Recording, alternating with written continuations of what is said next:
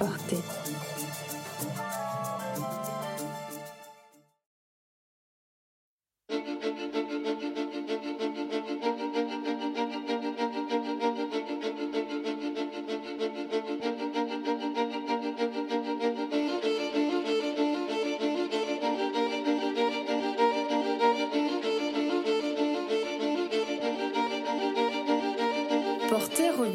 Cette nouvelle saison avec un épisode sur l'ostéopathie. J'ai le plaisir d'avoir eu à mon micro Philippe Mazouillet, qui est ostéopathe euh, sur Aix-en-Provence.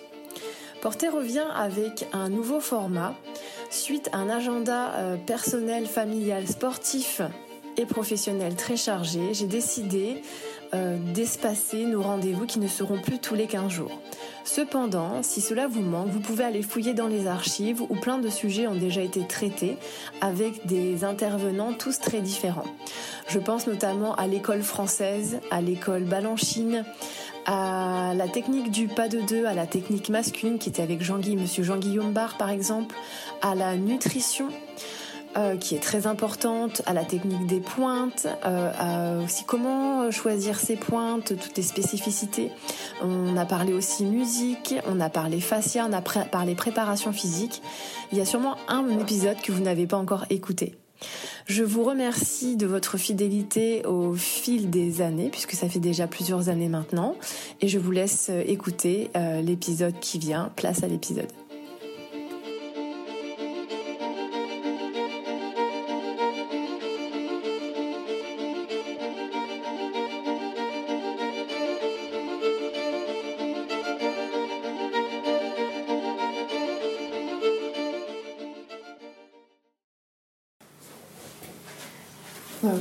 Philippe Mazulier, merci d'avoir accepté de répondre à mes questions aujourd'hui. Euh, donc on va parler de l'ostéopathie. Est-ce que dans un premier temps vous pourriez vous présenter s'il vous plaît? Oui, alors j'ai Philippe Mazulier, j'ai 60 ans. Euh, j'ai eu un parcours multiple, j'ai commencé par kiné, j'étais diplômé en 86, après j'ai fait éthiopathie, on en reparlera tout à l'heure. C'est une technique proche de l'ostéopathie. J'étais diplômé en 93 donc. Et après, j'ai fait des études d'ostéopathie en Suisse euh, fin des années 90, début 2000, juste avant que l'ostéopathie soit reconnue en France. Et pourquoi vous avez bifurqué? Parce que la formation de kiné était assez décevante. Euh, c'est bien dommage parce que c'est la, enfin, au niveau international, la kiné s'appelle la physiothérapie. Il n'y a qu'en France, en Belgique, on dit kiné. Donc la formation de physiothérapie est assez géniale, mais pas en France, parce que les écoles de kiné euh, sont, je vais me faire des amis là-dessus, mais sont tenues par des hospitaliers, et donc la formation est basée sur ce qu'on fait à l'hôpital. Et en fait, dans les cabinets libéraux, ça n'a rien à voir. Oui, c'est pas les mêmes publics, pas, pas les mêmes publics, c'est pas les mêmes pathologies, c'est pas les mêmes stades de pathologie. Et en fait, ça ne reflète quasiment rien de la réalité. De la réalité. Et malheureusement, de ce que j'ai pu voir en faisant de la formation continue, euh, ça s'est guère amélioré. Dans beaucoup de pays, par exemple en Espagne, Belgique, ce sont devenu des formations qui sont vraiment universitaires. Bon, je parle pour la physiothérapie, et en France, c'est un espèce de, de mélange où, soi-disant, c'est un diplôme de type master, mais les choses ne sont pas mises en place, c'est vraiment pas terrible. Et à mon époque, donc ça fait presque 40 ans, euh, ben, c'était vraiment caricatural et pas très intéressant. Et puis il y avait un, une aura de l'ostéopathie qui commençait à arriver en, en, France, enfin qui était déjà arrivée en France, mais qui commençait à être euh, enseignée. À l'époque, c'était que les kinés quasiment qui faisaient de l'ostéopathie. Après, ça a changé, j'en reparlerai tout à l'heure. Donc c'était un truc un peu magique, un peu fascinant, un peu intéressant. Voilà.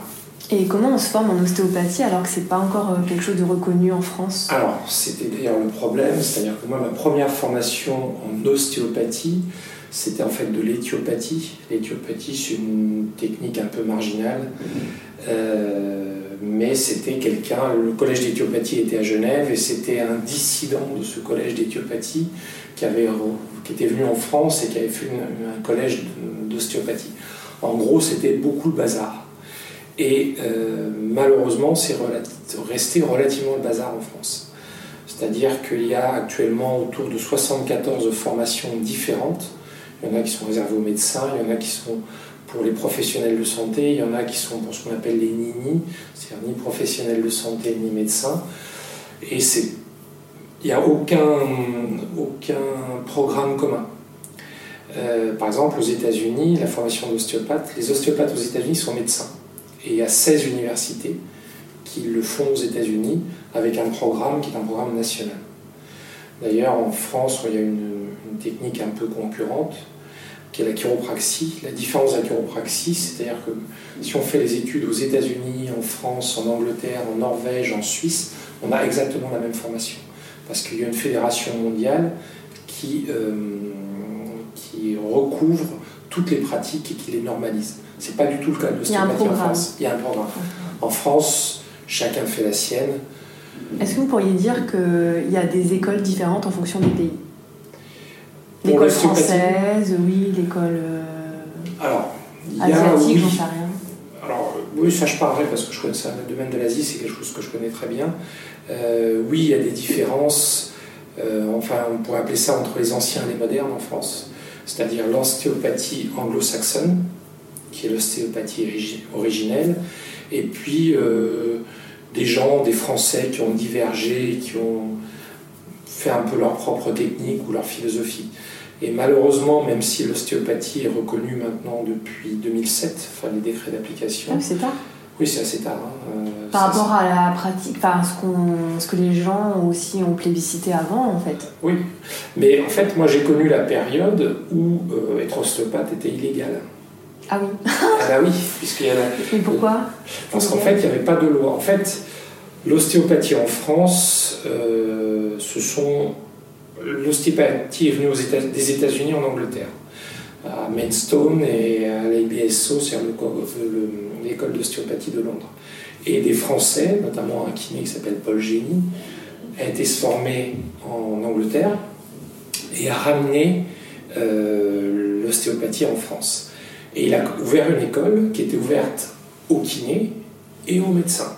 Et en fait, l'ordre des médecins a fait fermer cette école euh, parce que, un, l'ostéopathie c'est une pratique médicale, et deux, ils ne voulaient pas d'école qui formait à la fois des médecins et des non-médecins. Euh, donc, et à partir de là, ça. Quitte à se priver des ressources. Euh, ah, bah, par des patients, ils en auraient pu en bénéficier. oui, bien sûr. Surtout qu'il y a une version. Alors, mes propos sont ma lecture de la situation. Peut-être que des gens ne verront pas ça comme ça.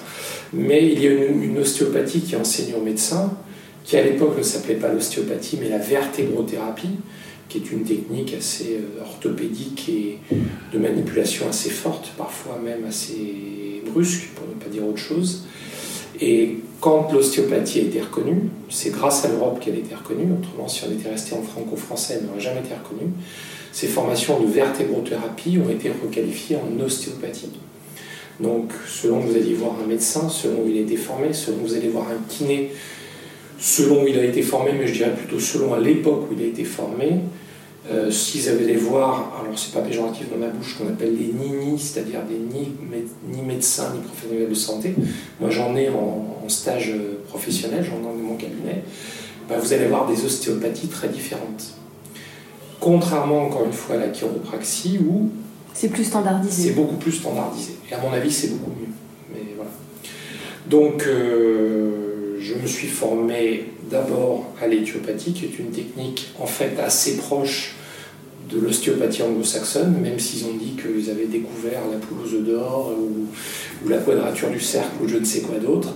Dans les faits, c'est pas très vrai. Ils utilisaient des techniques ostéopathiques américaines. Même si les gens qui ont fait l'éthiopathie n'avaient aucune formation en ostéopathie. C'est aussi. Mais l'ostéopathie, euh, ça remonte. Enfin, historiquement, ça. Alors, historiquement, c'est un monsieur qui est médecin et pasteur. C'est fin du 19e siècle. Il s'appelle Andrew Taylor Steele. Et euh, il est médecin pendant la guerre de sécession. Et euh, bah, les résultats de la médecine sont assez catastrophiques. Si, à part amputer, ils ne savent pas faire grand-chose. Et notamment, ils ne savent pas agir sur les infections. Il n'y a pas d'antibiotiques, il n'y a pas. En plus, c'est de la médecine de guerre. Et donc, il y a des épidémies en même temps que la plupart des guerres. Il y a des grandes épidémies. Et il y a des épidémies de dysenterie. Et Steele va, alors ça on ne sait pas historiquement si c'est vrai, va guérir 17 enfants de la dysenterie par des manipulations physiques. Donc il fait référence à ce qu'on appelle les bone setters, c'est-à-dire les, ceux qui remettent les os en place, ce qui serait l'équivalent d'air bouteux pour nous. Mhm. Et euh, avec des manœuvres manuelles, il va guérir ces cas de. Et à ce moment-là, il va volontairement se couper de la médecine officielle. Ce qui fait que, par exemple, aux États-Unis, vous avez les médecins qui s'appellent MD, Medical Doctor, et vous avez les ostéopathes qui sont aussi des médecins mais qui sont DO, Doctor in Ostéopathie. C'est deux formations différentes. Voilà. Donc, euh, et en même temps, à la même époque, il y a un type qui s'appelle David Palmer, alors lui qui est un peu un illuminé, qui va créer la chiropraxie. Et il dit qu'il a reçu son don de Dieu euh, et que en fait c'est une révélation. Donc on ne sait pas d'où ça sort. Non, on ne sait pas d'où ça sort. Euh, Palmer est un démonstrateur de foire, hein, c'est-à-dire il vend des élixirs euh, dans les foires, et il s'aperçoit un jour qu'en manipulant la première cervicale, quelqu'un qui avait un problème de surdité n'est plus sourd. Je pense que si on lisait maintenant avec les moyens médicaux actuels, on verrait ça un peu différemment. Et donc, style d'un côté, Palmer de l'autre, en fait, ce sont, c'est ce qu'on appelle les médecines pré-scientifiques. Ils vont pas, comme les guérisseurs, se baser sur euh, l'énergie, euh, Dieu, etc. Même si Palmer et même si Steele, dans des genres différents, évoquent Dieu. Steele dit à un moment Find it, treat it, let it. Trouve-le, traite-le et laisse faire. En fait, le let it vient de laisse faire Dieu, hmm. littéralement. Pas laisse faire la nature, mais ça pourrait être ça aussi. Ça pourrait être ça aussi. D'ailleurs, euh, dans les quatre principes de l'ostéopathie, euh, il y a, ce, il y a euh, tout, est dans, tout est dans la nature et le corps a la capacité d'auto-guérison. Donc, le, voilà, bon, je peux parler un peu de l'historique de l'ostéopathie avant d'arriver en Europe. Euh, donc, Steele est dans le sud des États-Unis, à Kerrsville, dans le Missouri. Et donc, les, collèges d'ostéopathie vont s'ouvrir assez rapidement dans le sud. Donc on retrouve la même euh, séparation que dans la guerre de sécession. Dans le nord, c'est la médecine plus classique qui est euh, présente. Et donc, euh, il y a une association qui s'appelle l'AMA, American Medical Association, qui rentre en guerre contre les collèges d'ostéopathie du Sud. On va retrouver à peu près la même chose en Europe presque 100 ans plus tard. Et, toujours en retard. Toujours en retard. Et ils vont faire fermer, début, alors il y a plusieurs collèges qui sont reconnus, euh, l'ostéopathie est reconnue pour la première fois dans un État, dans le Vermont, c'est 1898, pardon. Et euh, l'AMA en réaction va essayer de faire fermer les collèges d'ostéopathie, ceux qui sont déjà, qui existent déjà, et ceux qu'on veut créer. Et ils ont une relative, un relatif succès, sauf que euh, l'ostéopathie a deux avocats extraordinaires, Mark Twain, l'auteur, qui, euh, sa fille a été guérie a priori de crise d'épilepsie par l'ostéopathie. Et c'est un monsieur qui a un, grand charisme, un grand renom aux États-Unis. Donc il, rentre en guerre en traitant les médecins de charlatans. Il a su défendre la cause. Voilà. Et l'autre très grande avocate, c'est Eleanor Roosevelt, la femme du président Roosevelt, parce que ses enfants sont soignés en ostéopathie. Et Roosevelt va jamais accepter de signer les fermetures de certains collèges parce qu'il a, il a fait de la résistance passive. Il a fait de la résistance passive, voilà. Mmh. Et donc petit à petit, euh, la profession d'ostéopathe va être reconnue comme une profession paramédicale, un peu comme en France les infirmiers et les kinés, mais avec des particularités parce que les ostéopathes ont le droit de faire l'obstétrique et ils ont le droit de faire la chirurgie. Ah. ce qui est assez étonnant parce qu'en fait, il faut savoir qu'en Europe, les chirurgiens ne sont pas médecins au départ, ce sont des barbiers. Qui, et en fait, les médecins disent bah, c'est pas des médecins. Et on a un peu cette distinction aux États-Unis, je ne sais pas quelle est l'origine historique. Donc, ils vont avoir le droit de, de pratiquer l'obstétrique, la chirurgie, l'ostéopathie, donc, mais ils n'auront pas le droit de prescrire des médicaments, etc. Donc, c'est des techniques manuelles. Ce sont des techniques manuelles. Alors, il faut savoir qu'actuellement, les gens qui se forment à l'ostéopathie aux États-Unis souvent euh, pratiquent comme généralistes après. Ah la, formation de médecin aux États-Unis, c'est 7 ans. La formation d'ostéopathe qui ont une notion médicale, c'est 6 ans. Et la plupart des, ostéopathes vont pratiquer comme médecin de famille, médecin généraliste, en pratiquant assez peu les actes d'ostéopathie. Ils ont la formation, mais ils ne la pratiquent pas beaucoup après. Parce qu'en 69, je pense, euh, il y a une, espèce d'accord qui est trouvé où, en fait, de fait, les ostéopathes vont avoir un statut médical. Mais comme c'est un, les États-Unis est un pays fédéral, ce n'est qu'en 74 que le dernier État. Le temps que tout se mette en place. Euh, reconnaît, c'est la Californie de mémoire, elle reconnaît à ce moment-là l'ostéopathie. Et depuis, il y a ce statu quo, mais qui en fait résume un peu ce qui s'est passé en Europe. Alors pour l'Europe, donc il y a euh, Steele qui est le fondateur, il y a un monsieur dont je parlais tout à l'heure qui s'appelle Sunderland, et ce monsieur a un élève s'appelle John Littlejohn qui va venir en Angleterre et qui va créer le premier collège ostéopathique à Londres, le BSO, 1909 euh, de mémoire, 1909-1914. Et les premiers euh, Français vont aller se former euh, auprès de auprès de Dayton John en Angleterre. Et il faut savoir que la profession de kiné n'est reconnue qu'en 1948. Donc au départ, ce sont des médecins qui vont se former euh, en Angleterre. Et après, c'est euh, pour moi celui qui est le. Chacun revendique l'origine de l'ostéopathie française, qui est un peu ridicule à mon avis.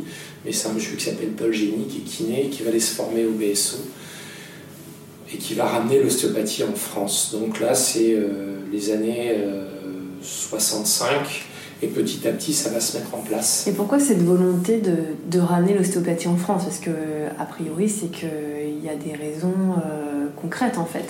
Alors, Steele, au départ, va vouloir se démarquer de la médecine classique en disant il y a d'autres façons de soigner. Et en fait, les gens qui vont aller se former en Angleterre sont des gens qui ont l'ostéopathie, contrairement à la chiropraxie, il n'y a pas de, côté péjoratif, revendique le statut de médecine. Euh, et la chiropraxie revendique une pratique euh, qu'on pourrait appeler de, physiothérapeute. complémentaire, complémentaire. C'est-à-dire, après, je parlerai de la troisième branche de la thérapie manuelle qui est l'OMT, euh, orthopédique manual therapy, qui est l'ostéopathie des kinés, des physiothérapeutes, qui est encore une autre, euh, une autre formule. cette formule-là se veut basée sur la médecine basée sur l'épreuve, EBP en anglais, Evidence Best Practice, alors que les deux autres euh, techniques, chiropraxie et ostéopathie, c'est en train de changer, ne reconnaissent pas ce truc-là. Ils ont, par exemple, l'ostéopathie, elle est basée sur quatre principes si c'est pas clair, vous m'arrêtez. Oui, oui. Euh, Moi, je vais faire le candide. Voilà, elle est basée sur quatre principes. C'est les quatre principes de base de style. C'est la structure gouverne la fonction. C'est-à-dire, euh, par exemple, le système digestif, il a une fonction, et petit à petit, la structure qui était autour s'est adaptée. Par exemple, il y a des, des ligaments, des fascias qui rattachent l'intestin à la colonne vertébrale, etc. Et donc, Steele dit, mais si la structure a un problème, la fonction est perturbée. Voilà, l'adaptation est plus possible en fait. Voilà. Par exemple, euh, allez, on va prendre quelque chose qui est relativement connu, c'est le sacrum, qui est la dernière pièce osseuse qui est au centre du bassin. Et eh ben, si le sacrum euh, est perturbé, est en mauvaise position, j'expliquerai un peu mieux après, eh ben, ça peut donner des douleurs de règles chez la femme. D'accord. Parce qu'en fait, l'utérus est suspendu par des ligaments au sacrum. Donc en corrigeant le sacrum, on peut soulager les douleurs d'utérus, certaines douleurs d'utérus. Donc ça c'est la première règle. La deuxième règle c'est euh, le corps est un tout. C'est-à-dire que tous les systèmes sont interdépendants les uns des autres, sans exception. Donc si on agit par exemple sur le crâne, eh ben, on peut agir euh, sur l'estomac, par des voies neurologiques en l'occurrence. Euh, la, troisième chose, alors ça c'est une, chose qui est un peu remise en cause maintenant, c'est euh, c'est toujours l'artère qui prime. C'est-à-dire si dans une zone il y a des tensions, il y a une moins bonne vascularisation, et donc ça va faire qu'on a moins d'oxygène, moins de nutriments. Donc ça va appauvrir. Et ça va appauvrir, et les, tissus vont, vont, souffrir, etc. Donc on a la structure gouverne la fonction, le, suis perdu la, globalité du corps, l'artère, et la dernière chose, c'est juste que j'ai un trou de mémoire, ça va revenir, c'est euh, le corps a la capacité d'auto-guérison. C'est-à-dire, si on, on, impulse quelque chose, quelque part, lui va suivre. Le, lui va suivre. Dans l'idée, encore une fois, de style, c'est c'est la nature ou c'est Dieu, puisqu'en fait. Est-ce que, à l'inverse, euh, alors c'est un petit peu. Je fais des petites digressions, mais ça, les questions me viennent. Est-ce que, si justement, ça peut aller dans le contraire, si on fait une mauvaise manipulation ou si on a induit quelque chose qui ne va pas, est-ce que ça va pas aller en empirant du coup? Alors, si théoriquement. mouvement. Alors, théoriquement, c'est possible, sauf que Steele dit, mais de toute façon, il y a la capacité de guérison du corps. Comme on n'injecte pas un produit, comme il n'y a pas une infection ou comme il n'y a pas une lésion, alors ça, ça peut être faux, puisque des manipulations peuvent avoir des conséquences délétères, euh, mhm. notamment des... Alors ça, c'est pas trop les ostéopathes, enfin, c'est plus trop les ostéopathes, mais les manipulations de la première à la deuxième cervicale par rapport au crâne, par rapport à l'occiput, c'est le seul accident grave de manipulation qui existe, peuvent euh, entraîner une déchirure de l'artère vertébrale postérieure qui peut donner des AVC ou des choses comme ça. Mhm. C'est rarissime. Hein, euh, quand il y a euh, un accident de ce type-là, il y a 1500 décès euh, qui sont attribués aux anti-inflammatoires non stéroïdiens, pour donner une ordre. Mais c'est quelque chose qui existe. C'est une manœuvre qui est de moins en moins faite, qui est toujours faite par les chiropracteurs, qui s'appelle occiput atlas axis. C'est une manœuvre où on fait tourner la tête très vite et très fort. et la plupart des accidents de ce type-là, c'est des, études statistiques d'assurance, c'est des chiropracteurs. Il y a peu d'accidents de ce type-là, c'est-à-dire des accidents vraiment graves qui sont imputés aux ostéopathes. Ça ne veut pas dire qu'il n'y en a pas, il y en a très peu. Par contre, il peut arriver que euh, suite à une manipulation qui, à mon avis, est faite en mauvaise connaissance de cause, on puisse déclencher par exemple une sciatique euh, qui n'était pas présente. Ça, c'est des choses qui arrivent. Alors, il y a quelques années, ça m'affolait. Maintenant, je sais pourquoi ça fait ça et je sais comment éventuellement corriger le tir. Et je sais, alors je touche du bois, euh, faire pour que ça n'arrive pas. Euh, en fait, c'est souvent une mauvaise compréhension, une mauvaise exécution de la, la, manœuvre ou une mauvaise lecture. Par exemple, il y a des sciatiques qui n'ont pas d'origine vertébrale, qui ont des origines musculaires. Et ça, je l'ai découvert avec des rebouteux. Et en fait, il ne faut pas aller toucher la vertèbre, il faut la laisser tranquille, elle y est pour rien. Donc ça, euh, si vous faites une manipulation, vous risquez de déclencher une douleur qui n'était pas présente, parce que vous n'étiez pas au bon endroit, pas au bon ah, moment. Mm. Voilà. Euh, donc, si on revient un petit peu à notre sujet, euh, donc, qui est l'ostéopathie, qu'est-ce que ça peut aussi apporter aux danseurs et danseuses, ceux qui pratiquent la danse, donc aussi bien en amateur peut-être même sur les populations plus jeunes, les enfants, vous allez me dire si c'est possible ou pas, les adultes et les professionnels. Euh, moi personnellement j'ai un avis assez euh, personnel et très tranché. Je pense que j'aurais pas été aussi bien sans l'ostéopathie. Donc euh, je suis plutôt convaincue que c'est très utile. Mais est-ce que par rapport à la pratique de la danse, l'ostéopathie c'est quelque chose qui voilà c'est une pratique qui peut apporter des réponses à des pathologies, des blessures Oui, alors, euh, moi j'ai un exemple, euh, je vais digresser un peu, qui est un, patient, qui est un Français, mais qui joue maintenant professionnel au football américain mhm. euh, aux États-Unis. Donc, avant d'être professionnel, il était dans une franchise universitaire qui est l'université Notre-Dame de mémoire. Et en fait, en parlant avec lui, ils avaient une clinique qui est dédiée sur le campus universitaire aux sportifs de haut niveau. Donc ils avaient les basketteurs, ils avaient les footballeurs américains, ils avaient les nageurs. Dans cette, euh, dans cette clinique spécialisée, il y avait des médecins, il y avait des chirurgiens orthopédiques, il y avait des chiropracteurs qui, pour nous, seraient l'équivalent des ostéopathes, et il y avait des physiothérapeutes, il y avait des kinés. Donc euh, chaque joueur de basket, de football américain ou chaque nageur avait une prise en charge à la fois curative et préventive. Et ça ne s'envisage pas autrement aux États-Unis. Donc, après c'est mon point de vue d'ostéopathe, je pense que aussi bien en préventif qu'en curatif, c'est une pratique qui peut vraiment énormément aider, énormément prévenir des blessures, permettre parfois que des carrières puissent se continuer, euh, alors que si on avait laissé la blessure s'aggraver, euh, ça n'aurait pas été le cas. Moi j'ai trois expériences sur les sportifs, j'ai les danseurs un peu, mais quand même maintenant pas mal. J'ai un club euh, de GRS qui est celui d'Aix, qui est au niveau national, qui était champion de France de National 2. J'ai pas mal de gymnastes et j'avais beaucoup de gens qui faisaient des arts martiaux. Et euh, l'ostéopathie permet de traiter certaines pathologies qui ne sont pas, je vais me faire des amis encore, qui ne sont pas traitées par la médecine et qui ne sont pas traitées par la kiné. Mais je pense qu'en même temps, si on fait, euh, voilà, qu'on n'est pas bien et qu'on fait la démarche d'aller voir un ostéopathe, c'est que euh, on a aussi euh, peut-être été dans une errance médicale, on n'a pas trouvé les réponses. parfois, on s'est retrouvé un petit peu devant des cul-de-sac et il fallait quand même bah, qu'on se soigne en fait. Je pense que moi j'ai beaucoup d'amis danseurs et moi-même euh, la médecine, euh, on ne peut pas tout soigner par des anti-inflammatoires ou glacés. quand on sent que le corps n'est pas aligné ou qu'il y a des déséquilibres et des tensions qui sont pas censées être là, parce que les danseurs connaissent quand même pas mal leur corps à force de l'utiliser, euh, nous en face, on, cherche aussi le contact avec un professionnel euh, qui va nous prendre dans notre globalité, qui va nous manipuler, qui va nous toucher, parce que le toucher c'est vachement important.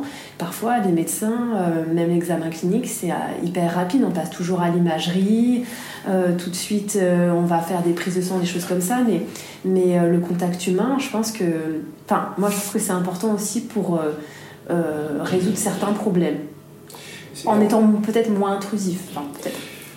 oui, euh, en principe en étant moins intrusif. Mais bon, déjà, on va dire que l'ostéopathie et la médecine sportive, on va se mettre sur ce créneau-là, euh, ne s'intéressent pas forcément aux mêmes lésions.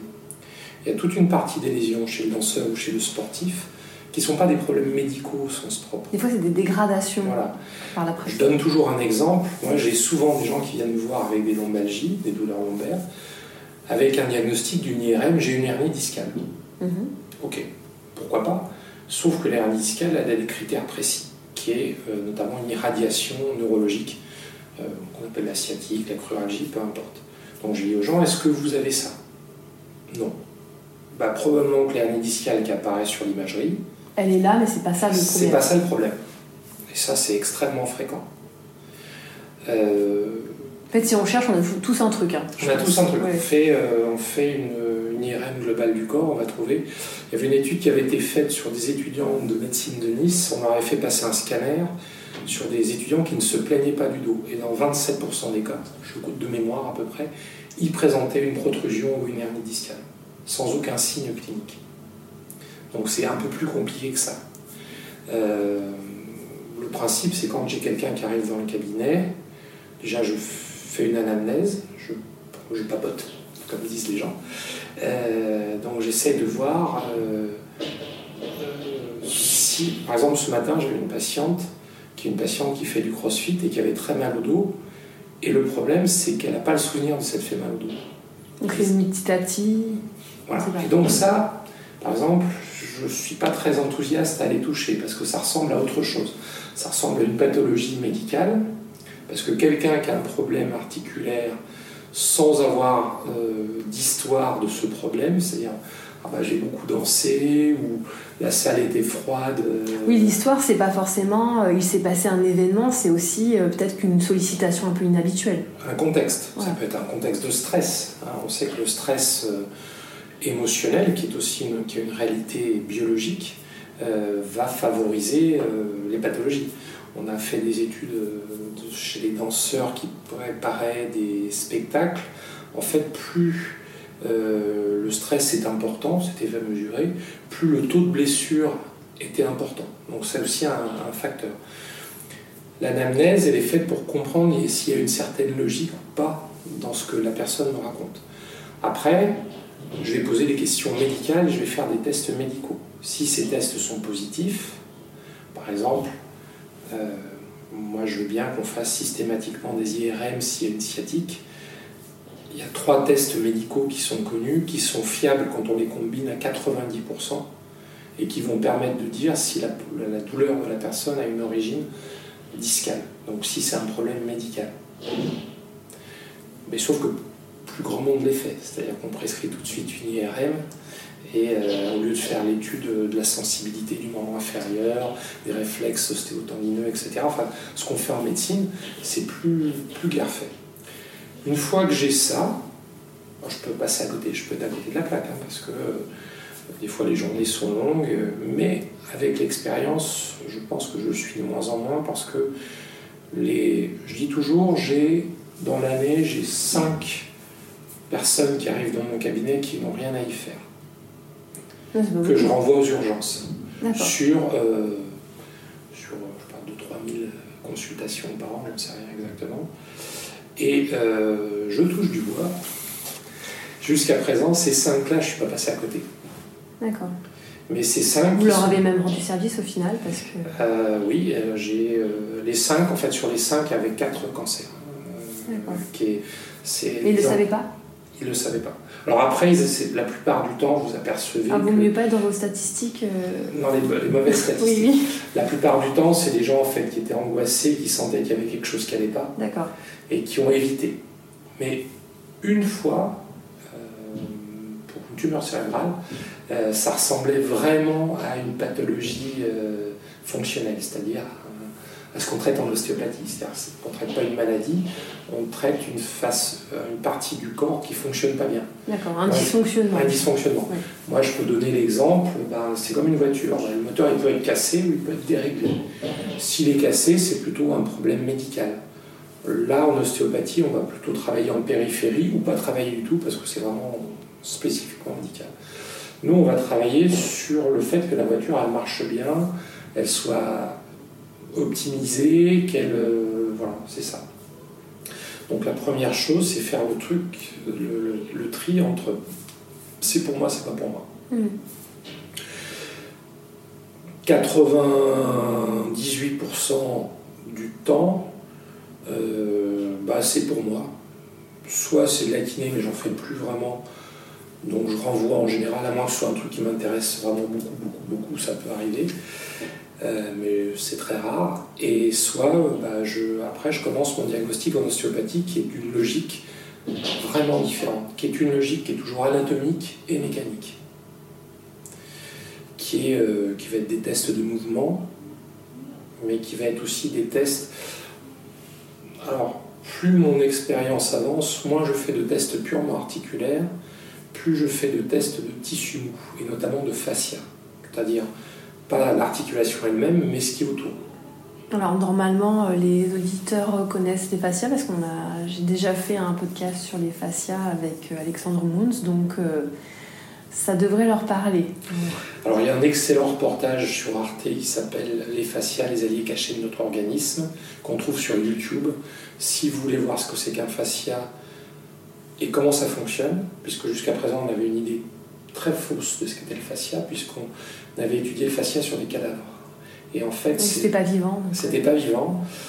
Et en fait, ces trois personnes, c'est Thomas Myers, qui est un chirurgien américain qui s'est intéressé à ça, un anatomiste américain, Gabriela Stecco, qui est une professeure d'anatomie de l'université de Padoue, qui, était, qui suivait son père, qui avait déjà étudié les fascias, et un, un docteur Ingamberto, qui est un chirurgien de la main qui fait des micro. euh, euh, il passe des micro-caméras sous la peau, et c'est là où on a pu voir que le fascia, ce n'était pas du tout ce qu'on pensait. Il y a des cellules nerveuses, il y a des cellules endocriniennes, il y a de l'acide hyaluronique, il y a du tissu conjonctif. C'est un tissu qui est pulsatile, c'est-à-dire qui se contracte euh, à peu près 18 fois par minute. Et par exemple, des fois, simplement, si ce fascia est figé, bah, ça va donner des douleurs Hmm. qui ne vont pas être expliquées. euh, en plus, c'est quelque chose de compliqué parce que le fascia donne tout- souvent des douleurs à distance. Donc on peut avoir un Et ça peut brouiller les pistes. tout à fait. Mm. Ça peut, on peut avoir euh, un problème de fascia nucale et puis ça peut donner des symptômes de type digestif. des raisons un peu compliquées anatomiques. D'accord. Et euh, donc quand on est danseur, euh, donc on s'imagine voilà, on a un épisode traumatique, euh, mettons une mauvaise réception de saut, des choses comme ça, donc on se doute bien que ça peut être intéressant de venir consulter un ostéopathe. Mais est-ce que si on n'a rien, qu'on a juste une bonne pratique, est-ce que ça peut être une hygiène de, d'aller voir en prévention et de se dire voilà, je vais voir mon ostéopathe deux fois par an, même si j'ai rien. Ah. Euh, ça, c'est quelque chose, c'est un point de vue que j'ai changé euh, par expérience et par réflexion. Avant, je disais, bah, vous venez me voir si vous avez un problème. Mhm. Si vous n'avez pas de problème, ne venez pas me voir. Ça, c'était le discours il y a quelques années. Et puis, euh, j'ai commencé à modérer parce que j'ai eu des sportifs qui étaient des sportifs qui avaient même le statut de sportif de haut niveau. Et c'est pas tout à fait comme ça que ça se passe pour eux. Parce qu'en fait, c'est une histoire de quantité et d'intensité. Mm. Donc, on peut essayer de repérer en amont quelque chose. Parce qu'il y a des contraintes sur le corps qui sont quand même énormes. Euh. En plus, il y a une particularité, c'est-à-dire que un rugbyman, s'il se fait mal, comme il est rigide, il encaisse. Il va sentir la douleur rapidement. Ah. Un danseur qui est souvent hyper laxe, ah oui. il va pas la sentir. C'est-à-dire qu'il va y avoir une lésion dans le corps qu'il va pas sentir. Moi, je peux donner un exemple, c'est l'histoire de l'an dehors. L'an dehors. Tout le monde connaît normalement. Voilà, tout le monde connaît. L'an dehors, c'est un truc qui n'est pas possible pour tout le monde. Parce qu'il y, y, a une position du col fémoral qui la permet ou qui ne la permet pas. Et quand elle est possible, elle peut créer des lésions qu'on ne connaît pas. Alors pour nous, c'est l'ouverture en fait. L'ouverture, c'est le fait d'avoir les possibilités physiques de le faire, et l'en dehors, c'est comment on s'en sert. Voilà. Et donc, eh ben, dans l'en dehors, selon la forme articulaire, on peut avoir petit à petit une subluxation de la tête fémorale qui se fait. C'est-à-dire que la tête, elle sort pas comme dans une luxation, mais elle va se mettre sur un, un, cadran de la surface articulaire spécifique. Elle va toujours travailler sur ce même endroit. On sait que chez les danseurs classiques, il y a beaucoup plus de coxarthrose, d'arthrose de hanche, que dans la population même des sportifs.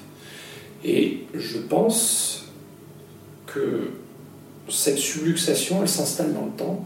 Et comme la tête fémorale va travailler toujours sur euh, la même amplitude articulaire, eh ben ça va favoriser ça dans le temps. En plus, il y a un ligament dans l'articulation de la hanche qui s'appelle le ligament rond, qui vascularise la tête fémorale. Et ce ligament rond, si la tête se subluxe, il va être mis en stress et en contrainte. Donc il y aura une moins bonne vascularisation. Donc ça, c'est un monsieur qui s'appelle Raymond Soyer, qui est un Belge, qui a montré des techniques de recentrage de la tête fémorale qui sont toutes bêtes. Donc ça peut se corriger Ça peut se corriger, mais à condition d'anticiper. Parce que ça va jamais être une pathologie aiguë, ça va pas être euh, je me fais mal. Non, ça va s'installer dans le Ça va s'installer.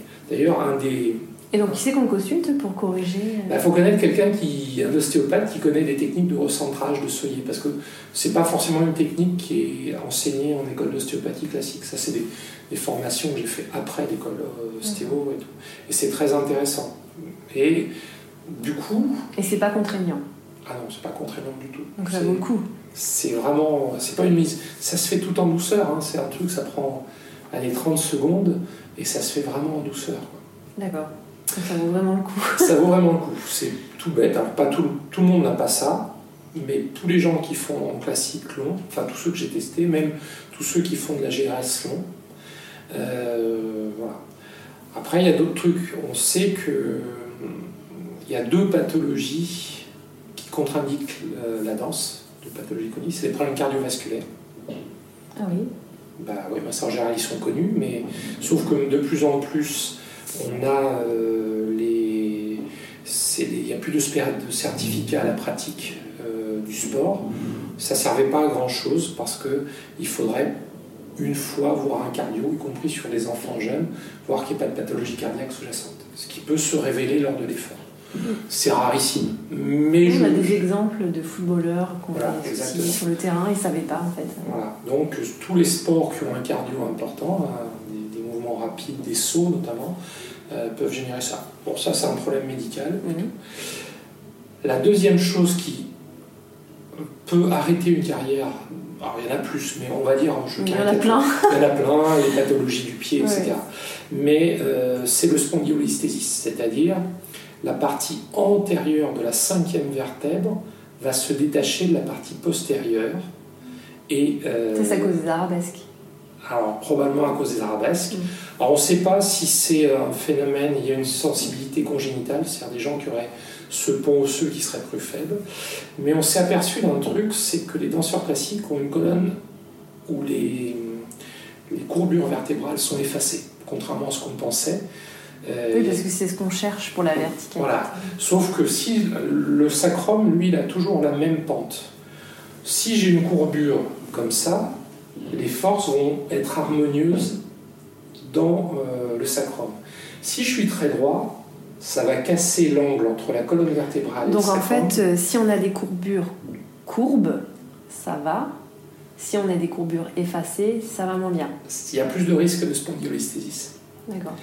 Mais on peut mobiliser, faire que cette espèce de rigidité quelque chose casse à l'endroit où la zone est la plus rigide.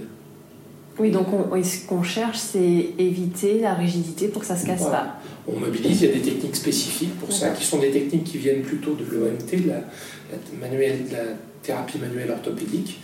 Euh, on a plusieurs, le Mulligan, le Kaltenborn, etc. Ce sont des techniques où on va faire, c'est dans l'esprit de la kiné, on va faire un travail presque préventif, non manipulatif, de mobilisation spécifique, analytique des étages vertébraux. Ce qui n'existe pas en ostéopathie, ça c'est des, techniques qui viennent d'autres de, la pratique des physios et qui a permis ça. Et donc quand on est un danseur, euh, même il y a beaucoup d'adultes qui pratiquent quand même, pas forcément à haut niveau, mais à haute intensité, on va dire. Euh, et on entend ce podcast et on se dit, euh, si je vais voir mon ostéopathe et que je lui parle de ces techniques, est-ce qu'ils vont, ils vont tous pouvoir... Non, c'est en fait c'est quelqu'un qui sache. Voilà, il faut trouver quelqu'un qui sache. Euh, donc, en gros, pour faire simple, ce qui est reconnu en France, reconnu ne veut pas dire remboursé par la sécurité sociale. Non, ça, sans doute. Parce que ça, c'est un problème. Il y a l'ostéopathie, la chiropraxie mhm.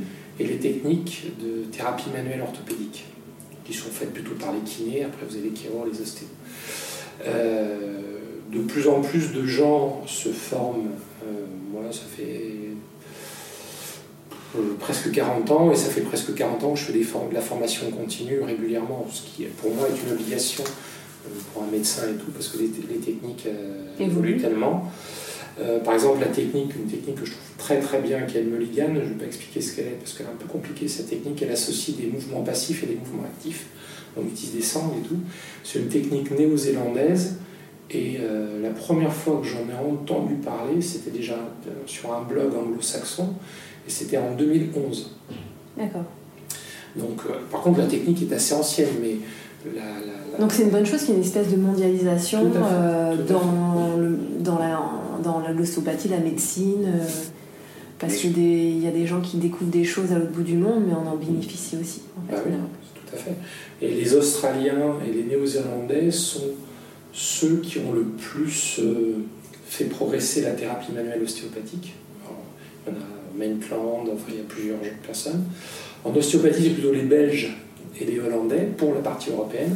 Les Américains ont un cursus qui est vraiment établi et qui est maintenant très médical. Donc la forme de l'ostéopathie américaine n'a pas beaucoup évolué. Après, c'est pas étonnant parce qu'en Australie, euh, il y a l'Australian Ballet et ils ont d'énormes résultats euh, sur la réinsertion de danseurs blessés c'est vraiment euh, un endroit qui est reconnu pour euh, presque sauver les causes perdues. Je sais que David Alberg, qui est à présent le directeur de l'Australian Ballet, avait des gros soucis de pied. Ils ont réussi à le remettre euh, sur pied. Et en fait, il est resté est devenu directeur. Et il y a une technique qui vient d'eux. Ils ont découvert qu'en faisant bêtement 16 relevés sur un pied et puis sur l'autre en parallèle, ils avaient un taux d'entorse qui avait drastiquement chuté. Et en fait, ça nous vient d'Australie et toutes les compagnies européennes et même aux États-Unis ont, repris euh, ben, cette hygiène qui. Voilà, ça coûte pas cher, ça, c'est juste 16 relevés, donc ça fait euh, un par, pied. Donc, euh, et ça aide beaucoup de danseurs à, ben, justement à, danser en sécurité, on va dire. Et ça, ça vient d'Australie. Il y a l'université de Perth, en Australie, qui a un département des sciences de la médecine du sport pour des physiothérapeutes. Les physiothérapeutes, les kinés en Australie sont aux urgences. Et c'est eux qui vont prendre en charge les, les entorses, les choses comme ça au départ. C'est-à-dire qu'ils ont beaucoup plus de prérogatives.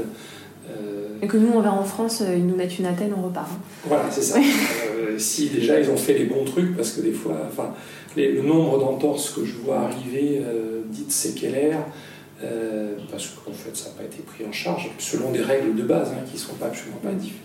Voilà, euh, oui, c'est pas fou quoi. Non, non. c'est. Ouais, en plus, il y a même des techniques, ça c'est des techniques d'acupuncture, il y a des techniques qui vont enlever la douleur quasiment immédiatement de l'entorse. Et je l'ai faite cette semaine sur un prof d'aïkido parce qu'il passait son 10, son grade et tout, ce qu'il ne faut pas faire parce que vous, enlevez la douleur, mais le problème, ah, le problème est, sous-jacent. Donc je dis, c'est une grosse bêtise que vous me faites faire, euh, mais ça marche très bien. Vous l'avez suivi. Voilà, pas une très bonne idée à mon avis parce qu'il faudrait euh, faire la rééducation et c'est sûr que. Et puis il faut faire aussi de la prévention. L'exemple des, des 16 battements, c'est fondamental. Et ça, ça s'applique aussi à la kiné essayer de repérer. C'est ça, vaut mieux prévenir que guérir, on le dit, c'est un dicton euh, qu'on entend souvent, mais... Alors ça va de... il est certain que des gens euh, qui sont des pratiquants amateurs n'auront peut-être pas le même besoin de suivi, encore ça sert certainement discutable. Ça dépend du niveau de pratique. Voilà, ça dépend du niveau de pratique, l'intensité. C'est vrai que moi je connais des amateurs qui viennent 5 euh, fois, 4-5 fois par semaine, c'est déjà beaucoup. Oui. Pour une pratique, la danse classique, qui n'est pas quelque chose de physiologique en soi pas totalement physiologique. Pas, totalement je pense pas vraiment. Mais... Quoique je pense que ça s'est amélioré quand même euh, par rapport à ce qui pouvait se faire, euh, ce que j'ai pu entendre euh, des, des, Alors ce qui s'est amélioré, c'est par rapport au rapport à l'eau. Avant, je sais que dans les cours de danse, on n'avait pas le droit de boire de l'eau. C'est complètement fou, mais voilà, parce que, parce que je sais pas, ça allait remplir le ventre, en avoir le ventre sorti, je ne sais pas, mais, mais en fait, c'est tellement important pour éviter les, tendinites et puis même même pouvoir réfléchir. Enfin, euh, enfin sans eau, euh, voilà. Le stress hydrique, c'est quelque chose de redoutable sur le corps, mm, mm. notamment sur les blessures. Euh, ça, ça, ça, multiplie le risque de blessure. et souvent, même à long terme, le corps déshydraté.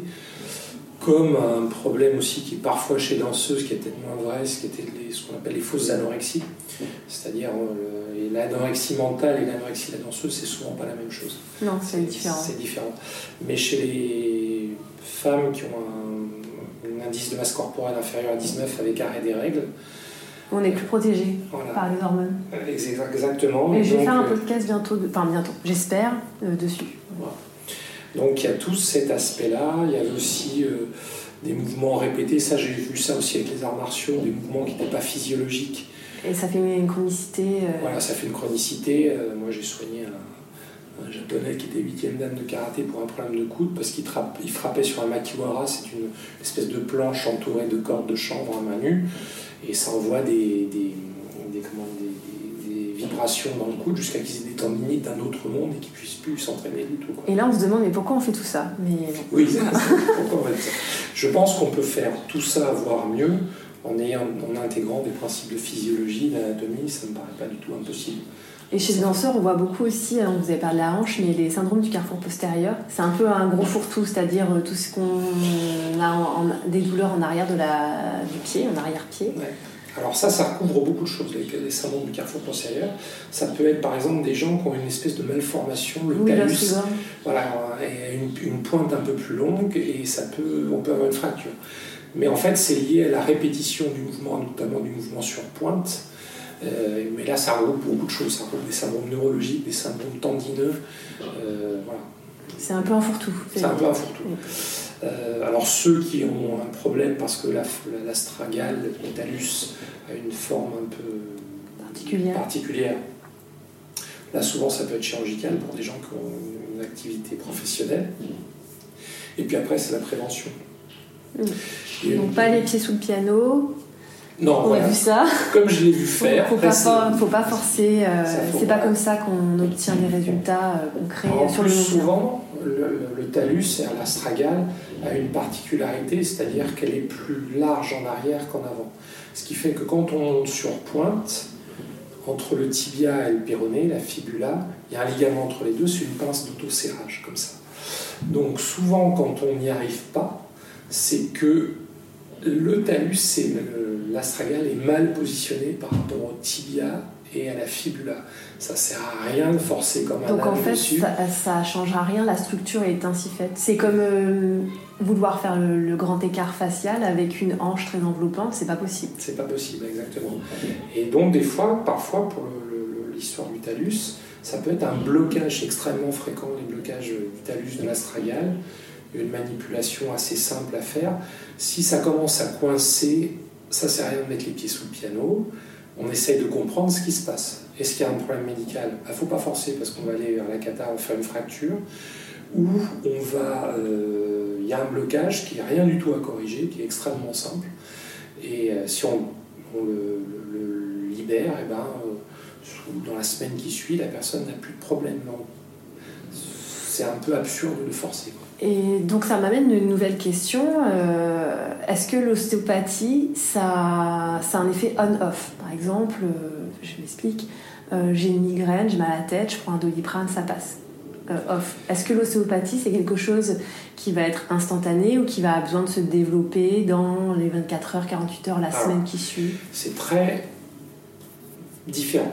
Il y a l'aigu et le chronique. Moi, une des questions que je peux pouvez pas me recevoir, ben non, je suis complet. Désolé. Oh là là, c'est. J'ai une douleur, c'est atroce. On ne choisit pas quand on a mal. Voilà. Et donc la personne vient et vous apercevez qu'il a mal depuis six mois. Mais comme il doit partir en voyage, à la Barbade, j'ai eu le cas hier soir, ben ça devient urgent. Sauf que euh, on n'est pas dans les bonnes conditions. Si j'ai du chronique, j'aime bien, si ça se passe pas bien après, pouvoir revoir la personne. Pouvoir revoir la personne. Comme le monsieur qui partait 15 jours voir sa fille à la Barbade, je lui dis Vous m'avez. Il n'y a pas de service après-vente Elle savait. Donc je suppose Barbade c'est anglo-saxon, donc il doit y avoir des ostéos, des chiro, peu importe. Mais euh, voilà. De l'aigu, parfois même de l'aigu très douloureux, ça peut être magique. C'est une côte bloquée qui est un truc qui fait épouvantablement mal, surtout les côtes supérieures. Vous manipulez le soulagement est instantané. C'est même mieux que le doliprane, ça prend une demi-heure. C'est plutôt rare, mais ça arrive. C'est plutôt rare, ça arrive. Après, si c'est chronique, ça s'est construit dans le temps. Ça peut prendre autant de temps à se défaire qu'à se faire, quoi. Moi, j'ai bah, un patient qui est venu parce qu'il avait mal à la tête quand il dormait, uniquement quand il dormait. Euh, et c'était d'origine mécanique, ce qui en général, euh, ça fait penser plutôt à un problème médical d'hypertension, mais ce n'était pas le cas. Euh, ça a mis trois semaines à se libérer. Parce qu'en fait, son problème venait du fait qu'il serrait les dents la nuit, que ça donne des maux de tête et des cervicales mmh. le fait de serrer les dents. Bah, et ça a mis trois semaines à se libérer. Tant qu'il reprend une autre habitude, en fait. Voilà, tant qu'on ne va pas écréter le mécanisme. La douleur, c'est pas 0,1, c'est 0,6 et au-dessus de 6, ça devient douloureux. Et il faut plusieurs facteurs, c'est ce qu'on appelle la théorie des plots, pour regarder par-dessus le mur qu'il faut qu'il y a Parce que parfois, c'est compliqué de, de, définir une douleur. Euh, euh, par exemple, moi, ça m'est arrivé, euh, enfin, comme tout le monde, d'être blessé. On me demandait, mais est-ce que tu as mal? Je dis, mais concrètement, oui, non, oui, enfin, non, j'ai pas mal, mal, mais je le sens. Donc, ça, c'est un des paliers inférieurs, en fait. Quand on sent quelque chose, c'est pas normal. Quand on sent quelque chose, c'est pas normal. Il faudrait que ça s'oublie, quoi. Si on sent son côté droit, pas le gauche, ça va pas. Euh, oui, là, ça peut être assez embêtant si on sent pas le côté gauche. Non, mais si on, vit normalement et que, par exemple, euh, on sent qu'il y a toujours une pointe à l'ischio-jambier gauche et que la droite.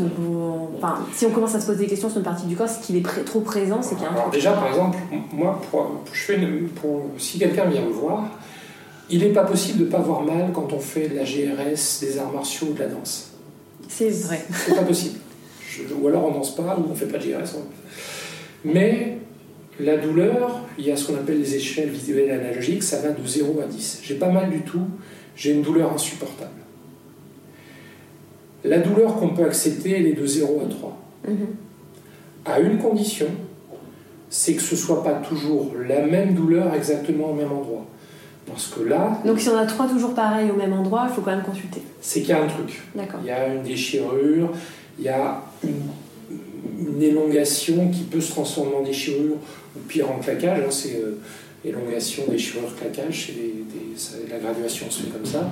Donc il faut se poser la question. Par exemple, une douleur à 3 dans les ischio-jambiers, c'est souvent un point trigger, c'est-à-dire une zone du muscle qui va rester contractée en permanence. Mhm. Pour des raisons neurophysiologiques, la, la plaque motrice, c'est-à-dire l'endroit où le nerf arrive sur le muscle, a été trop sollicitée, elle a libéré trop d'acétylcholine, et c'est comme un- ce serait comme une, C'est resté comme ça. voilà, une bande velcro qui se décroche plus. Alors, comme le muscle est long, surtout chez un danseur, ça va compenser au-dessus et en dessous. Sauf lors d'un saut un peu plus important, lors d'un moment de fatigue, lors d'un sol qui est un peu différent de, la salle de danse habituelle qui glisse un peu, on fait un mouvement et là, on se déchire. Parce qu'il fallait mettre une aiguille, ça s'appelle dry needling, pour libérer la zone myofasciale ou faire un travail de fascia en ostéopathie. Il fallait le faire avant. Donc une douleur à 3, pas de panique. Une douleur à 3, toujours au même endroit, déclenchée avec le mouvement. Il faut aller mettre la main dessus et comprendre ce qui se passe. D'accord. Ok. Et une douleur à 6, ça veut dire j'arrête, j'ai cassé quelque chose à 6. Voilà, avec les danseurs pour continuer, ça on le sait. Voilà, parce qu'il y a des contrats, parce qu'il y a des, des places, parce que moi, je, je- l'équipe de, de gym Dex, elle, évolue en équipe. Si Ah, elles ça va s'entraînent pénaliser l'équipe. voilà. si elles s'entraînent pas deux fois, elles sont remplacées. Mm. Je pense que c'est pareil dans le monde Oui, du oui. spectacle, etc. Donc, euh, je comprends, mais euh, c'est un raisonnement à court terme. De 0 à 3, j'accepte. À 4, 5, oulala, ça chauffe. À 6, vous avez déjà cassé quelque chose. Alors moi j'ai une anecdote qui est assez, euh, ce qui fait froid dans le dos pour illustrer un petit peu ce qui se passe dans le monde professionnel. Euh, J'ai une collègue, en fait son fils est euh, un haut rang à l'Opéra de Paris. Il y a des auditions internes dans l'Opéra de Paris. Il se trouve qu'un chorégraphe très réputé est venu faire euh, une création et donc euh, même si on est engagé à l'Opéra de Paris, il y a quand même des auditions en interne, le chorégraphe choisit. Et donc c'est un chorégraphe qui a une technique euh, gaga, qui c'est une technique très très violente quand même pour le corps. Il y a beaucoup de chutes brutales. Il se trouve qu'il avait demandé quelque chose de particulièrement euh, technique et que ce danseur, au lieu de ratterrir sur ses épaules et sur ses talons, euh, ratterrit sur ses talons et sur euh, l'arrière de son crâne. Donc il se trouve qu'il a une commotion cérébrale, il s'en est pas rendu compte, il a continué à danser, enfin il a continué, voilà, parce que c'est comme ça que ça se passe dans ce monde-là. Il rentre chez lui et puis il, appelle sa mère, il dit non ça va, je continue l'audition. Il va voir des amis qui étaient au Châtelet, des Américains, il a essayé de leur parler anglais, il n'arrive pas. Et là, il y a un truc. Donc, euh, sa mère lui dit quand même, tu devrais consulter. Non, mais demain, euh, demain c'est la suite, demain c'est la fin, euh, je serai pris. Donc, il retourne avec euh, le lendemain faire continuer l'audition et il est pris.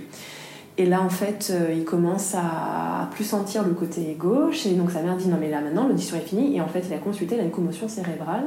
Donc, il a fini l'audition sur deux jours, il a quand même fini. Et après, il est assez allongé pour que bah les médecins aux urgences n'ont pas voulu le laisser repartir. Quoi.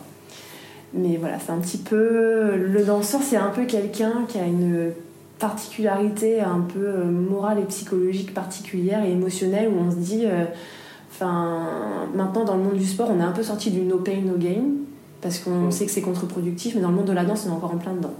Oui, avec des prises en charge. Alors après, je vais, je vais être très prudent avec ce que je dis. Des prises en charge autour du monde de la danse professionnelle qui sont parfois extrêmement light. Oui, c'est très lacunaire, oui. C'est très. euh, bon, là, par exemple, euh, prenons l'exemple de la commotion cérébrale, parce que moi j'ai une danseuse en ce moment qui est une danseuse contemporaine et qui a des problèmes euh, de hernie discale cervicale à force de faire des roulades et des choses comme ça, et qui va arrêter sa carrière. Elle essaye de faire des choses, de la mésothérapie, des choses comme ça, mais les symptômes qu'elle me décrit font que je sais qu'elle ne va pas pouvoir continuer. Parce que, voilà.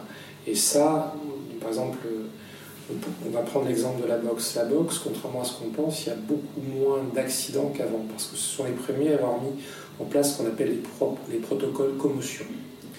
Et euh, après, il y a eu les footballeurs américains Oui, il y a eu beaucoup de soucis par rapport à ça. les footballeurs américains qui avaient des, des démences précoces, Des dépressions. des dépressions. Les footballeurs classiques professionnels, la même chose parce qu'il y avait le jeu de tête. Et puis euh, récemment, on a fait une étude sur les judokas de plusieurs équipes nationales qui ont eu des commotions avec des lésions cérébrales qui ont été objectivées après à l'IRM et qui n'ont pas été prises en compte. Alors, mm. Je pense que les commotions cérébrales, c'est peut-être pas la chose la plus fréquente chez les danseurs, mais ça c'est révélateur de s'il y a eu un problème, on vérifie. Mm. Le côté marche ou crève, c'est absurde. On a peur de vérifier qu'il y a un truc en fait, donc quand on fait l'autruche. Oui, c'est comme ça que généralement ça tourne à la cata. Oui. Et, euh, donc si on veut être bien suivi, ma, euh, ma question suivante, c'est comment on choisit euh, son professionnel parce que il y en a de plus en plus. Il y en a trop. Voilà. Statistiquement, il y en a trop. Donc comment on choisit un bon professionnel qui est capable de nous accompagner aussi selon notre profil? Parce que je pense qu'il peut y avoir un bon professionnel pour quelqu'un et un meilleur pour un autre, qu'il y a des spécificités si on est une femme enceinte, un sportif, euh, quelqu'un de plus âgé, un enfant, voilà comment on fait pour choisir? Alors, je vais donner ma réponse. Ma réponse, elle est faite de mon expérience. Il y a des gens qui n'auront pas ce, truc. Déjà, comment trouver un professionnel?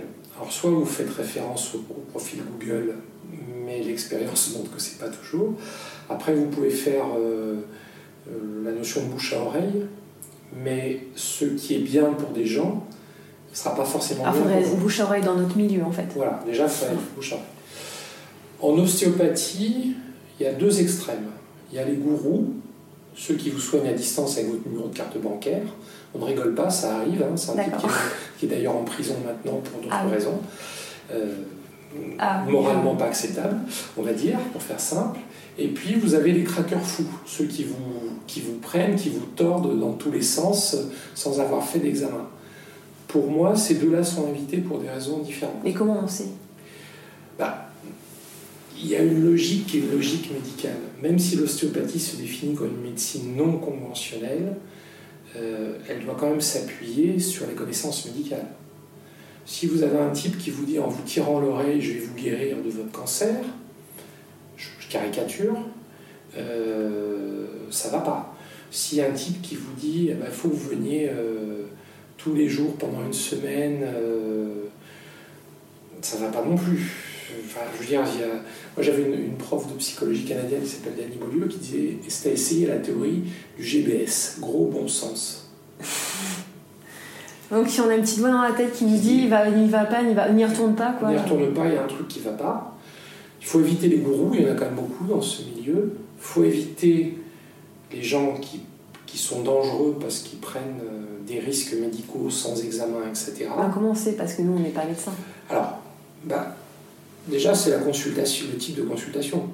Si un type vous a pas interrogé, vous a pas fait une anamnèse, un questionnaire médical et vous met sur la table, moi-même des patients que je connais très bien, je prends deux minutes avec des. Pour faire l'update, quoi. Voilà, pour faire le truc. Et puis, même un patient que je connais très bien, ce qui peut être un, risque, parce que des fois on fait des raccourcis, j'ai quand même des questions, ce que les anglo-saxons appellent les red flags, c'est-à-dire un truc qui va me dire non, ça c'est pas pour moi, je sais pas ce que c'est, il faut qu'il voit un médecin ou un chirurgien, mais c'est pas pour moi. Donc, les consultations très brèves, c'est un problème. Ah, je te prends entre deux. Euh, non, très bref, en fait, en ostéopathie, ben, d'expérience, c'est plutôt 45 euh, minutes, une heure. C'est 45 minutes, une heure. Une consultation d'ostéopathie. Euh, questionnaire compris questionnaire compris, c'est-à-dire euh, autour de 50 minutes. Moi j'ai rendez-vous en général toutes les heures et euh, la séance dure 50 minutes et vous avez 10 euh, minutes d'examen. On n'est pas médecin non plus, c'est-à-dire qu'on la plupart des... Il y a beaucoup de médecins qui n'ont même pas 10 minutes. Hein. Oui, je sais. Je sais, j'ai eu des exemples, en plus à titre personnel, en me disant, mais c'est juste pas possible. Une fois, je soignais un copain gynéco, et il me dit, mais tu fais tout à la clinique parce que je faisais des examens. Ah bon, j'y ai toi Il me dit, oh, non, c'est tout, en, ce qu'on appelle en paraclinique, les prises de sang et tout. La clinique, c'est super important. Euh, et souvent, euh, au cours de, l'examen clinique, vous allez avoir l'information. Il faut, faut savoir écouter. Il faut savoir écouter. Les, les, examens systématiques, notamment radiologiques, ça sert à faire gagner du temps. J'ai pas dit de l'argent parce que je vais me faire taxer de. Oh, ça, sert à gagner du temps, alors que si euh, le, médecin faisait un examen clinique, beaucoup d'examens qu'il ferait faire n'auraient pas lieu d'être. Mais c'est vrai qu'en plus, il y a des examens qui sont quand même parfois, on va dire, pas sans conséquences. Euh, moi, j'ai souvenir dans mon parcours d'avoir fait un arthroscanner quelque part et d'avoir consulté ailleurs. Ils me l'ont refait refaire. Et il se trouve que malheureusement, j'ai une sœur jumelle qui a été confrontée à une maladie nosocomiale suite à un arthroscanner. Euh, moi, je ne prends pas les choses à la légère. Donc, quand vous avez un examen qui a déjà été euh, suffisamment stressant et peut-être c'est se bien se renseigner, de ne pas avoir à le faire une deuxième fois, quoi. C'est mieux. Oui, et puis certains examens comme l'arthroscan, c'est un examen de deuxième intention qui est parfois qu'on ne peut pas éviter. Alors, le scanner, c'est mettre une, en fait une aiguille dans, l'articulation stérile. Et d'injecter un produit de contraste pour faire que le scanner, on voit mieux l'articulation. Mais il y a un risque d'infection, 10 à 12 c'est pas négligeable. Oui, c'est quand même pas négligeable. C'est comme les injections de corticoïdes qui peuvent être une solution. Par exemple, au niveau du pied, on a 30 à 40% de rupture musculaire suite à une injection euh, sur le fléchisseur propre du gros orteil, qui est un muscle fondamental chez les, fondamental chez les danseurs classiques. Donc, des fois, il faut. Bah, prendre avec précaution, bien prendre avec précaution, graduer. Hein, en médecine, on n'attaque pas. Parce qu'avant l'infiltration, il y a peut-être la mésothérapie, il y a peut-être des choses avant. déjà, par exemple. Alors après, chez les sportifs, vous avez aussi le, truc, je suis pressé, j'ai la compète, j'ai le concours, j'ai l'audition. Bah, à mon avis, il faut savoir résister, mais c'est pas toujours facile. De toute façon, il faut se dire que si vous voulez pas faire un truc bizarre, il y aura toujours un type qui va, vous, qui va le faire à la porte d'à côté, quoi. Mmh. Euh, qui va répondre à l'attente. Moi, je, je, passe du temps pour expliquer aussi. C'est euh, rien de ce que je fais ne peut ne pas être compris par mes patients. C'est-à-dire que je fais pas de trucs magiques. Euh, je fais pas de trucs bizarres, je peux expliquer pourquoi je le fais. Et, souvent, en médecine traditionnelle, on n'a pas c'est pourquoi et comment. Alors, c'est souvent parce que. en France, on a ça. Dans les pays anglo-saxons, on n'a pas ça. Il y a eu une campagne euh, de l'Ordre des médecins du Canada, de l'Ordre des médecins, disant les cinq questions à poser à votre médecin qui fait que vous saurez si le traitement qu'il vous propose vous sera utile. C'était ça, passé à la télévision. C'est-à-dire que euh, euh, il y a quelques manœuvres qui sont délicates, qui sont des manœuvres internes, peu importe. Et ben, c'est des manœuvres que je fais jamais dans un premier temps. J'explique et je dis que les gens ont leur libre arbitre. Et puis ça responsabilise les gens aussi, parce que c'est, il faut avoir confiance, mais parfois il faut aussi se faire confiance. Dans les choses aussi qu'il faut éviter, c'est. Euh, alors là, je peux revenir à l'éthiopathie, puisque j'ai une formation d'éthiopathe, que l'éthiopathie a des explications sur tout, y compris sur des problèmes médicaux, et tous les éthiopathes que je connais sont des gens qui parlent beaucoup et qui vont vous donner des explications, faire des références à l'Égypte ancienne ou à je ne sais quoi. Ça, c'est pas bien. Non. C'est trop. C'est trop. C'est trop. C'est là où trop, le gros bon sens, c'est de se dire euh, c'est quoi cette histoire? D'accord. Oui, oui, oui. Si ça devient un peu ésotérique, là. Ça devient un peu trop ésotérique. J'ai rien contre l'ésotérisme si c'est le, truc, mais dans la consultation d'ostéopathie, à mon avis, ça C'est pas le sujet. C'est pas le sujet. Enfin, faut aller voir un astrologue, mais. Oui, on peut. Après, y a pas... moi, j'ai aucun problème avec ça. Mais, mais c'est pas l'endroit. C'est pas l'endroit. Donc, trop peu ésotérique, trop euh, brusque. Trop spirituel, trop. Spirituel. Euh, on peut parler de spiritualité avec des patients, mais ce n'est pas le sujet de la, consultation. Voilà, ça ne peut pas être ce qui est mis en place dans la consultation. C'est pas un pilier de la guérison. Non. non. Pas pour les, pathologies ostéo-articulaires du moins. Si, par exemple, c'est une pathologie de stress, alors moi j'aime pas le mot spiritualité, mais j'aime bien la philosophie antique-grecque, mhm. je dis, euh, va aller lire Sénèque, euh, allez lire un peu Marc Aurèle, euh, on n'a pas besoin d'aller lire Bouddha, hein, même si j'ai beaucoup voyagé en Asie dans, la culture occidentale, on a des, choses qui nous permettent d'avoir une vision différente du monde dans lequel on vit. plutôt les stoïciens. Plutôt les stoïciens, effectivement. Bah, surtout en danse où c'est quand même quelque chose autour de la difficulté de la souffrance, au mieux Marc Aurèle que Kierkegaard, je sais pas quoi. Peu importe. Euh, choisir son philosophe alors. Pardon? Choisir son philosophe. Choisir son philosophe et puis, euh, et puis euh, la personne que vous avez en face, l'ostéopathe que vous avez en face, bah, c'est pas un philosophe, il n'a rien inventé. Hmm. Il est que le fruit de, d'enseignements qu'il a reçus et peut-être de quelques synthèses qu'il a faites, mais euh, c'est pas Dieu. Il hmm. faut pas pousser. Quoi. Mettre un ostéopathe au même titre qu'un chirurgien cardiaque, euh, pas la même chose. L'ostéopathe a son rôle, le chirurgien cardiaque a son rôle. Il ne faut pas que l'ostéopathe ait un ego surdimensionné. Il y en avait beaucoup dans la profession, c'est en train de se tarir un peu. Les vieux machins meurent petit à petit. Donc, ah. euh, les grands gourous, comme il y en avait, comme j'en ai connu comme enseignant. Moi, j'ai un type, je ne citerai pas son nom, qui était le président du registre des ostéopathes de France, qui, à l'époque où il y avait le, sida et qu'il n'y avait pas de traitement, disait qu'il guérissait le sida. Ah, euh, c'est qu'avec du recul, c'est pas tout à fait C'est pas tout à fait ça. Donc euh, tous ces trucs-là, heureusement on en voit moins, mais il y en a encore. Les beaux parleurs, les théories fumeuses, ayez du bon sens. Alors des fois, chez les danseurs qui sont des artistes, je vais faire des amis là-dessus, il y a ce côté un peu attiré par le côté un peu mystique, l'aura et tout. on a aussi des pieds bien sur terre, je pense. On saute et on redescend. Voilà, c'est ça. Donc, euh, bon, ça c'est un autre problème les types dangereux qui vous, si on vous met la tête en rotation complète, vous dites non. Voilà, c'est pas visuel, c'est vrai. Vous avez le droit de choisir. Et sur le moment, on peut dire non. Bah évidemment.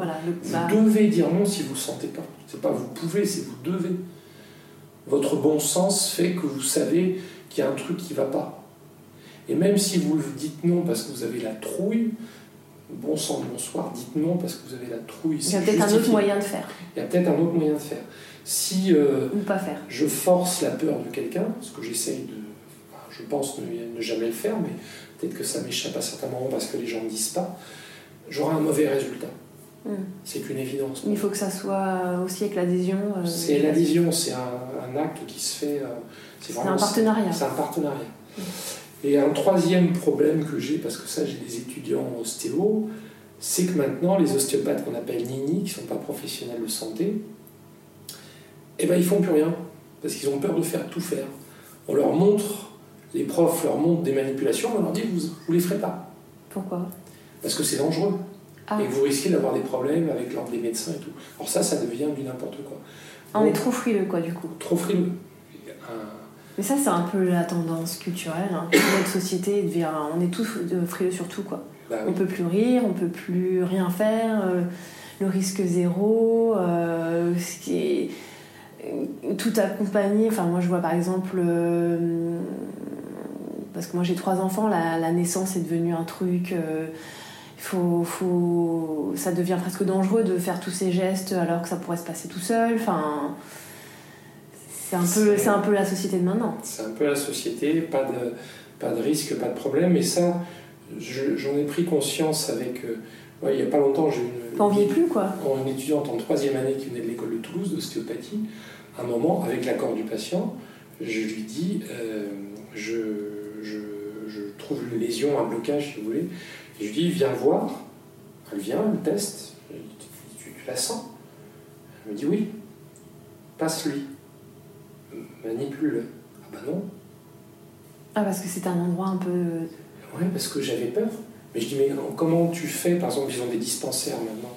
Et ces écoles d'ostéopathie, c'est des gens qui payent une somme forfaitaire et qui font se faire soigner. Elle m'a dit, bah, si j'ai un truc comme ça, j'appelle le prof. Ça va être compliqué dans ton cabinet. Oui, parce qu'elle sera pas élève toute sa vie. Elle ne sera pas élève toute sa vie. Et puis de toute façon, il faut qu'elle prenne confiance dans ce qu'elle peut faire et savoir ce qu'elle ne peut pas faire, j'entends bien, mais prenne confiance en ce qu'elle peut faire. Si elle ne le fait pas, elle ne le fera jamais en cabinet.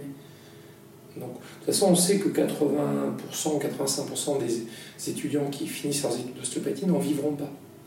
Il y en a trop, le marché est saturé et. Il n'y a pas de régulation. Il n'y a pas de régulation du tout. Il y aura bientôt plus d'ostéopathes que de kinés, ce qui est. Et médecins généralistes médecin généraliste, C'est en voie de disparition. C'est voie de disparition totale. Euh, si vous êtes un peu à la campagne, c'est compliqué. Mais même en ville, hein, parfois. Moi, je dis, si vous n'avez pas de réseau, c'est compliqué d'obtenir un rendez-vous. Euh. Oui, c'est vrai. Et euh, pour terminer cet entretien, donc c'est vraiment une question pratico-pratique. c'est encore un truc de danseur, ça, mhm. justement. Donc voilà, on a, on a une blessure, on a quelque chose qui cloche, on prend euh, de son temps pour aller voir euh, son ostéopathe, euh, il nous manipule et il nous dit bon alors 24-48 heures tranquille. Et souvent le danseur tranquille, la tranquillité c'est pas son truc. et il essaie de gratter. euh, il se dit bon, est-ce que je peux pas reprendre comme ça? Est-ce que alors voilà, qu'est-ce qu'on Eh ben, on sait depuis pas très longtemps, c'est des Suisses qui ont fait une étude, que c'est un peu une légende urbaine. C'est-à-dire Ah, on peut gratter alors. On peut gratter, mais pas n'importe comment. c'est D'accord. on peut gratter. Euh, il faut éviter les exercices anoxiques, c'est-à-dire les exercices où le muscle est euh, maintenu, euh, un exercice répétitif, etc. Alors pas la barre. Pas, vraiment pas la barre. Alors plus c'est le début. C'est le début. Et le deuxième exercice, deuxième type d'exercice qu'il vaut mieux éviter, mais ça les danseurs, ce sont les exercices en charge lourde.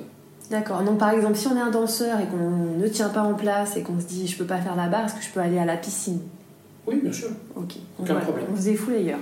aucun problème. Mais pas euh, à la muscu. Pas la muscu. Voilà. Ou du moins, pas la muscu lourde. Voilà. On peut utiliser, par exemple, on peut travailler, ça peut m'arriver d'avoir des gens qui font de la musculation, je dis vous travaillez des séries longues à faible charge. D'accord. Oui. Pas, euh, pas des, des- des charges lourdes qui vont complètement faire que le muscle va se contracter au maximum dans toutes ses fibres, etc. Alors ça, ça correspond pour tous les problèmes fonctionnels, c'est-à-dire euh, quand euh, il y a une perte de, de position de l'astragale et tout. Si vous avez une déchirure, Non, il faut bah, se reposer. Oui, bien sûr. Ça c'est un truc. euh, C'est la logique, voilà, Oui. c'est un truc particulier. Le danseur n'est pas toujours logique. Il est buté. les, les gens qui sont très investis dans ce qu'ils font, Oui, Ils sont rarement passionné. logiques. Il est les passionné. passionnés sont vraiment logiques. C'est l'amour rend aveugle. Oui. Après, euh, encore une fois, gros bon sens, si vous vous êtes fait très mal, euh, sachez respecter la douleur. Alors moi j'ai connu, alors c'était pas un danseur, mais euh, il aurait pu. C'était un parent d'élève qui avait tellement sollicité en muscu par charge lourde.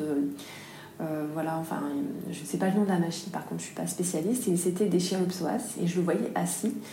Et je me dis, c'est pas normal que ce monsieur soit assis, c'est quand même. euh, Ça me questionnait. Je, je vais pour prendre ses nouvelles, il me dit, bah voilà, je me suis déchiré le psoas, ça va pas trop.